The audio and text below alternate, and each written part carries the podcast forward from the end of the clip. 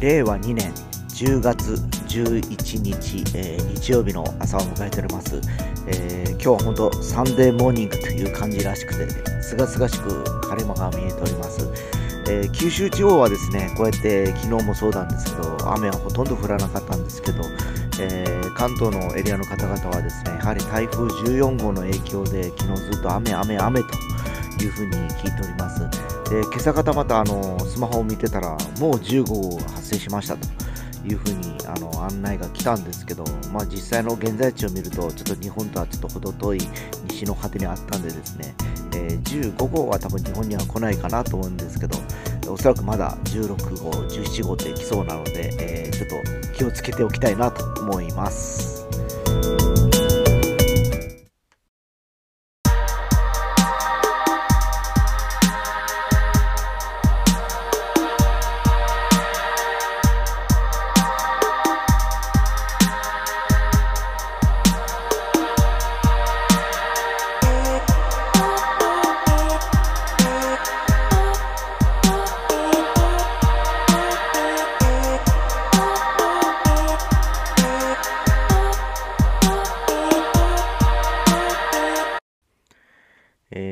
ですね、えー、ヤフーのニュースを見てるとですね、えー、全日空ですね、あの飛行機の会社ですね、航空会社が、えす、えー、で、に、え副業を認めるというふうなあの感じで、えそっちに舵を切ろうとしてるという話題になってました。えどうやら今年の冬のボーナスも、うん、配給が出ないと、ゼロということでですね、えー、現在皆さんの年収がだいたい3割ぐらい落ちるという見通しのようです。えー、おそらくですね、まあ、全日空だけではなくですね、えー、今僕らが日々楽しんでる、えー、野球とかもそうだと思うんですけど、えこれまではですね、野球選手、え夢のスーパースターだったんですね。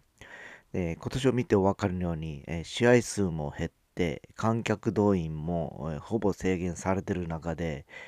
えー、先々ですね、えー、このまま年俸が維持されるかどうかというのは非常に、えー、疑問です。えそうなると、えおそらくプロ野球選手も軒並み、え3割ダウンとか5割ダウンとか出てくるんではないかなと思われます。えー、まあ本当今年はですねそのコロナ禍の影響で、えー、これまでの、えー、いろいろ常識が変わってきたと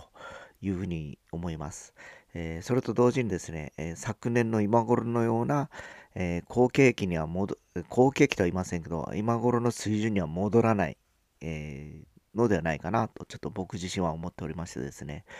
えぼちぼちいろんな、え制度だとか、えルールを変える時期に来てるのかなというふうに思います。まあ、いろんな方々の、え要するに所得が下がればですよ、えまあ、国としてもですよ、まずあの所得税が落ちるわけですね。で、そして今度それに伴う住民税っていうのも出てくるんですけど、これも下がっていくわけですね。えー、まあ、ますますですね、えー、不景気になっていってですね、えー、非常にあのお金を使わなくなる人が増えてくるんではないかなと思います。で、おとといちょっと僕はほら、古本屋の店頭に立って、え仕事してきたんですけど、え約今年のですね、えー、初め、初めっていうかもうほぼ1年ぶりです。去年の2019年の12月が最後かな、僕売り場に立ったのが。の時に比べてですね、明らかに、あの空気が変わってました。えー、というのもですね、えー、まあ友人とも話してたんですけど、これまではですね、年配の方が、えー、もう楽しみに来られてですね、え一気に、えいわゆるあの大人買いをされるわけですね。えー、1000円、2000円、あるいは3000円、もっと5000円とかいうお金の使い方をされてた方が多かったんですけど、えー、今回非常に感じたのはですね、1人1点、しかも200円とかですね、単価が安くて数も少なくしか買わないと。で、そういう方々がメインでした。まあ明らかにですね、お金は持ってるんだと思うんですね。ただあのそういったものに自分の楽しむものとかに含めてですね、えー、あまりお金を使わないでおこうという心理がやっぱり働いてるんじゃないかなと思いましてですね、えー、まあ僕自身もそうです。あの基本的に、えー、贅沢はあのしようと思いませんし、家にいて過ごせるものならですね、食費もかからないわけですよ。で、いろんなあの、例えばあの喫茶店に入ることもほぼないですし、えー、誰かと打ち合わせとかすることも、今ではほらパソコン上とかでもやり取りもできますからですね、わざわざ出張っていて、どっかの喫茶店で待ち合わせしてとかいうこともございません。で、外食というのももうほぼあの、我が家の場合は家族それぞれ別行動してますので、えー、一人で外食する場合はですね、えー、安い、それこそ、えー、吉野家とかそういうとこですね、500円以下で食べれるようなとこだとか、で、僕自身は済ませますし、あるいは、弁当を買って帰ってもですね、えー、今で行くとスーパーに行けば本当300円台でもお弁当買えたりするわけですね。だそんなことを考えていくと、えー、結局あの高価が高価な商品が動かないというか今多分住宅とか不動産とかもそうなんですけどじゃあ投資する人がいるのかだとか家を買う人がいるのかだとかいうのはなかなか考えられにくくてですね、えー、まあ多分あの今までやった、えー、要するに便利が不便になるっていうことを想定して多分先々ですね、えー、生きていかないといけないのかなという気がしてます。で、まあ、あの、まあ、それに伴っていろんな会社もですね、えー、もう制度を変える時期かなというふうにちょっと思ったりしてます。えー、僕もやっぱサラリーマン約25年ぐらいやってたんでですね、えー、前から思ってたんですけど、もう本当朝礼があって、会議があって、日報を書いてっていう、まあ、まあ、ほとんどこれ3種の時期みたいな、毎回もう定番なんですね。で、もう常々あの思ってたんですよ。会議をする会社ほど良くないってやっぱ言われてました。はっきり言って。えー、要するに会議をする時間がもったいないんですよ。月曜日の朝の午前中とかですね、金曜日の午後とかですね。あの、その間稼働してた方が全然ですね、あの成果は取れると思うんですけど、結局その、その役職の方々の自己満足という言い方悪いんでしょうけど、会議をしましたと。で、これをしたことによって成績がこうなりましたとか、成績が悪かったから会議をしましたか。結局あの、上層部に対するなんか、自己 PR みたいな、自己アピール的な、えー、イメージが強くてですね、えー、非常にそれはもうナンセンスだなというふうに思っています。で、未だに会議で1時間2時間も使うような会社がいたらですね、本当その会社はもう壊滅していくと思いますよ、本当に。で、あとまた、あの、会議もそうですし、えー、まあ、朝礼とかいうのは、あの、非常にあの連絡事項とか、やっぱり引き継ぎ事項とかあるので大事だと思うんですね。えー、で、ただ会社によっては朝礼があって、中礼があって、修礼があってとか、3つも4つもするところがあるんですけど、えー、もう、例えばですよ、もう今これだけネットが盛んな、えー、時代になってきてるんで、えー、共有の伝言板下にですね、えー、書いて、え例えば A さんが B さんに当てるとかですね、えそういうあの感じで、その人が逐一時間がある時に見るようにした方が、えいいんじゃないかなと思いますね。で、その掲示板も皆さんが見られるので、上の、例えば管理されてる方は、あ、この人がこの人でこういう指示を出してんだとか、で、自分はこの子に、この人に対してこういうちょっと、あの、あの、オーダーを出したいんでってことで、そういうのもできるんではないかなと思うんですね。そしたら一日、えー、いちいちガン首揃えて、その時間に揃うこともないですし、えー、必要ないのかなっていう気もします。で、何よりも日報って私は思うんですけど、毎日毎日ですね、確かに書かなきゃいけないのかなっていう気がするんですけど、それ見てどう判断されてるのかなというふうに思ってます。もし僕がですね、えー、経営者だったら日報とか多分作らないですね。出さないです。出さないというか、まず、えー、課せないですね。そういう、あのー、まあ、従業員に対してですね。え、日報を書くために仕事をするようになってしまうからですね。そうなるとですね。あれを書かない関係が殺せないかんとなった場合、全然本末転倒でですね、これをしたから書くっていう意識を持ってるのは、そういうふうに書かせたいと思ってる人の発想であってですね、えー、実際書く身にずっと僕いた人間としては正直言わせてもらいます。えー、月曜から金曜までまあ5日間あるんですね。5日間日報書くとしますもう月曜から決まってるんですよ。金曜日までの日報のテーマです。僕の中でですね。今日はこれしよう。これ火曜日はこれしようって決まってて、えー、それに対するあの、要はあの、クエスチョンあだとか、あとはそのアンサーだとかいうのがもう答えは決まってましてですね、あの正直1週間分出せてました。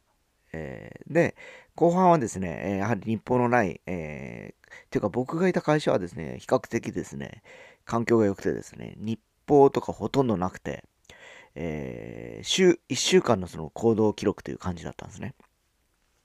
でそれだとある程度ストーリー性が見立てられてですね、えー、要はあの一月を4週に見立てた時に要は起承転結ですよね。物語で言うとですね、えー、この週でこのアクションを起こすと。でここでこうするっていうのが僕の中でも頭でイメージが描けてたんですけど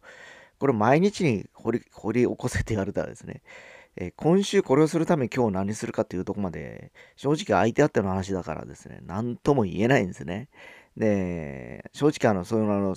なんていうかな、進行率が悪い時期もありますし、逆に一足飛びに行く時期もあったりしてですね、えー、まあ、それあんまり指数にならないんですよ。だから、じゃあ、一月にこれをしたとか、じゃあ、あの、3ヶ月でこれをするとか、半年これをするとか、えー、いう、今年はこれをするとかいうふうに、あの、スパンがあるかと思うんですけど、えー、結局それぞれやっぱり抱えてる自分の業務の中で、えー、分かってるんですよ。やっぱりやってる本人がですね。何をしなきゃいけないのかとかですね、えー、まあ営業マンであれば今月これだけ自分がもうあの物を売らなきゃいけないし、そうなったらこれをこうしなければいけないというあの数字の見立てをしていくでしょうし、えー、当時の僕はまあその数字もあったんですけど、新しい本を出していくと。じゃあこのエリアにいつまでに、えー、そういうあの流通配備をしなければ、えこの時期に発売してもきちんとあの店頭に並ばないとかいうあの逆算ですね。えー、要はあの、まあ、出版社というのはですね、えー、本を出版すると決まって実際、えー、店頭に並ぶまで半年ぐらいの時間のタイムスパンがないとですねなかなか難しくてですね。まあ確かにあの雑誌になるとまだもっと短くなって3ヶ月ぐらいですかね、えー、の、えー、期間で、えー、結局着地をさせなきゃいけないっていうことがあったんで、えまあそれをまあ、見越した動きっていうのありますよね。今月にこれ、今日動き出してこのタイミングだなっていう、まあ、あとは体感的な感覚というので動いていくんですけど、えー、それもやっぱり、えー、一日一日じゃ分かんなくて、えー、今週どこまで進めるのかということで、えー、2週目のやっぱり、えー、シフトが上がるのか、そのまま、あまあ、ステイというかですね、同じ速度で動くのかって変わってきたりするんでですね、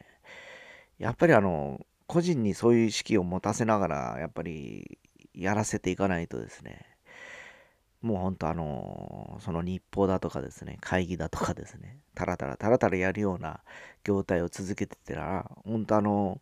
今噂の働かないおじさんと言われてますけどですね、えー、そういう人たちをまた増殖していくことになると思います。で正直今の若い子たちは、えー、そこの企業に長く勤めようだとかたくさんお金を稼ごうとかいう子たちは減ってきてます、えー、僕もあのここ12年ぐらいですね、えー、まあ、仕事辞めて4年ぐらいあるんですけど、えありがたいことにそういう若い子たちと交流する時間も増えました。正直言ってサラリーマン時代よりかですね、えそれまでやっぱり企業の相手だとかあるいはそのその業界の方々ですねの人ぐらいしか会わないですけどまあこの4年間はもう大学生から、えー、要は普通にフリーでやってる人だとか、えー、個人事業主とかそういう方々といろんな会話することもあってもちろん企業の人とも会話するんですけど、えー、やっぱりその20代の子たちと話をしてるととりあえず就職しますという流れです。え、まあ生活するためにとりあえず働くというだけで、え、でもそこに長くいようとは思いませんと。えー、先々給料が上がることも年金をそんなにもらえるってことも期待してませんのでってはっきり、えー、その子たちは言っておりますんでですね、えー、まあある意味そういう子たちが今世の中を引っ張っていくもう次世代の、え要は人材なんでですね。これまでのルール作りというのも、えもうそういう子たちには通用しなくて僕らでも限界が来てるのでですね、えぼちぼち総理大臣も変わりました。えで今年のあのこの不景気の環境は多分この後ですね、絶対あの響いてくると思うんでですね、えー、まあ本当、ここ1、2年ぐらいで、えー、変わった潮の流れ、えー、をどうあの自分の生きる、えー、糧に変えていけるかというのが、え、大事ではないかなと思ったりしております。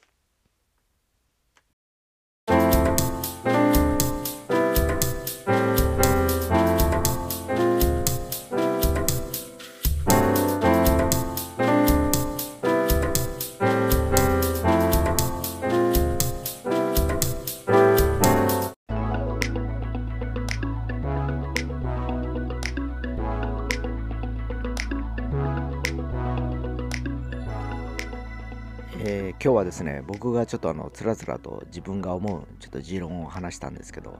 まああのこれは僕が思うことであって実際そうじゃなくてやっぱりちゃんと、えー、日報を書いたり管理しなければいけないというふうに思ってらっしゃる方もいらっしゃると思います。でそれが悪いとは思わないんですけどまあそれはそれで、えー、あのまだ多分残っていく、え、環境として残っていくものなのかなっていう気がします、え、ただあの結局あの雇用してるからそうなるのかなと思うんですね。っていうのはあの昔から会社に入るとやっぱり雇用される会社制度とかいうのから、えー、会社員は守られるというイメージがあります。えー、なぜならあの、まあ、そこで、えー、要は健康保険だとかですね、え要は年金とか会社が半分出してくれるわけですよ。で何かあっても、えー、会社がですね、えー、結局、えー、守ってくれるような環境があったんですけど、え最近思うのはですね、えそれはあくまでも会社が人材として抱えてるからそのコストがかかるからですね、えそれに対するやっぱお金を払う以上きちんとこっちで管理させてくれよっていうかしますよというふうな、え多分あの答えだと思うんですけどじゃああの普通に業務委託だとか普通のアルバイトだとかって言ったらえー、拘束されるのは時間ぐらいぐらいなんですね。であとはあのちゃんと仕事さえしとけば、えー、別に何も言われないし、えー、もっと言うと仕事してなくてもその時間ちゃんと行っておけばですね何も言われないという状況になってきております。だって会社としてはですね強く言えないですもんね。きちんとあの雇用してるわけじゃないからです。非正規っていうこともありますのでですね。たださっきの若い子じゃないですけどそういう環境が居心地が良かったりだとか、えー、最近僕も思うんですけどアルバイト5つ4つしてた方がですね、えー、誰からも何も言われず収入は変わらずきちんと国に対する税金だとか年金さえ払っときゃですね自分の好きな時間を使えるというのをこの4年間ぐらいの間でそんな感じをしてます。はっきり言って。ただあの安定はしてません。あのあの収入多い月もあるし少ない月もあります。たださっきも話したように、もう会社員で稼げる時代は変わってきてるんでですね、えー、結局そこにしがみついてて会社がなくなったらですね、もうじゃあどうすんだと。まあ、明日から全然収入ねえじゃんってなった時に、えー、さっき言ったようにいくつもやってると1個なくなったくらいで別になんともないという感じになってくるんでですね、えー、今あの本当一社で頑張られてる方はちょっと頭を切り替えてですね僕みたいに、えー、いくつかいろんなことをやってみるとですねあの非常にストレスもなくて気が楽になるような気がしますよ、なんとなく。えー、まあ本当、気の持ちをですね、変えてみてみませんか？